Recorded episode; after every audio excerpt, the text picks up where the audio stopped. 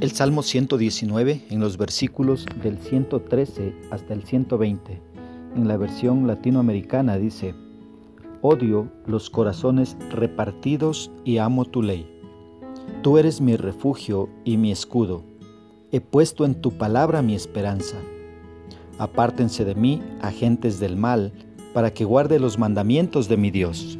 Sosténme según tu palabra, y viviré que no sea en vano mi esperanza. Sé mi apoyo y estaré salvado.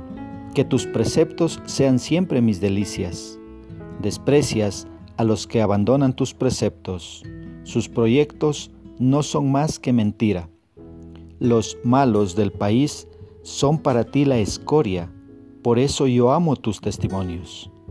Ante ti mi carne tiembla de miedo, tus juicios me llenan de temor. ¿Qué expresa el escritor? Mira, cuando tú ves en el versículo 113, expresa que aborrece a la gente hipócrita, pero que ama la ley de Dios. Es que la gente hipócrita tiene un corazón repartido y no pueden decidirse entre lo bueno y lo malo. Cuando se trate de obedecer a Dios, debemos decidir entre obedecerle o no. ¿Hago lo que Dios me dice o hago lo que yo quiero? Lo que a mí me conviene. Mira, el salmista dice que no soporta a la gente que dice que ama a Dios, pero hace lo que le da la gana en lugar de obedecer lo que Dios dice en su palabra. En el versículo 114, reconoce a Dios como su refugio, como ese lugar seguro al cual acudir en momentos de peligro lo reconoce también eh, como su escudo. Un escudo es el que nos brinda protección en la batalla.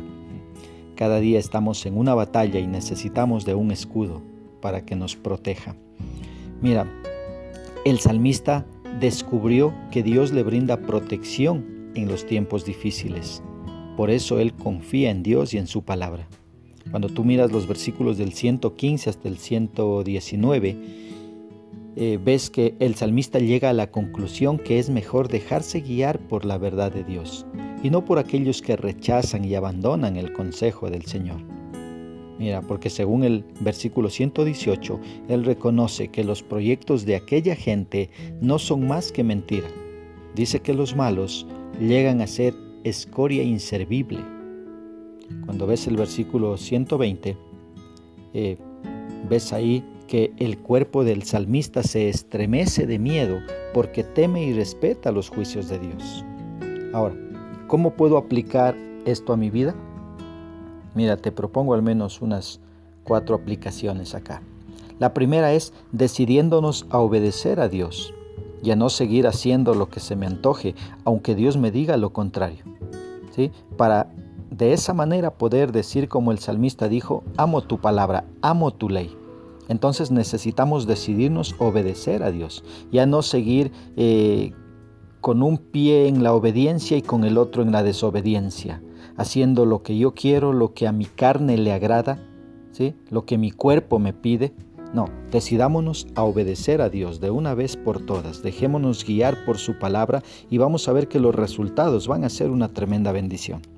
Segunda aplicación, acudiendo a Dios en momentos difíciles, para encontrar en Él el refugio y la protección, el consuelo y la paz que necesitamos. ¿Sí? Una tercera aplicación, recordemos que hay mucha gente a nuestro alrededor eh, que tienen apariencia de piedad, pero que solo buscan su beneficio. A esa gente no le importa dañar a quien deba dañar con el propósito de eh, conseguir lo que ellos quieren. Pidamosle al Señor que nos libre de esas personas malas. Y por último, reconozcamos que Dios es amor, pero que también es fuego consumidor y que sus juicios, sus juicios deben llevarnos a vivir en integridad. ¿Sí? Él es amor, es cierto, Dios ama a, su pueblo, ama a su creación, pero también su paciencia se agota y eh, así como es amor, Él también es fuego consumidor. Así es que hay juicios ahí para todo aquel que rechaza al Señor y enterarnos esos juicios debería hacernos temblar, ¿sí? que no caigamos eh, en esos juicios por desobedientes. Que Dios nos ayude a poder vivir su palabra.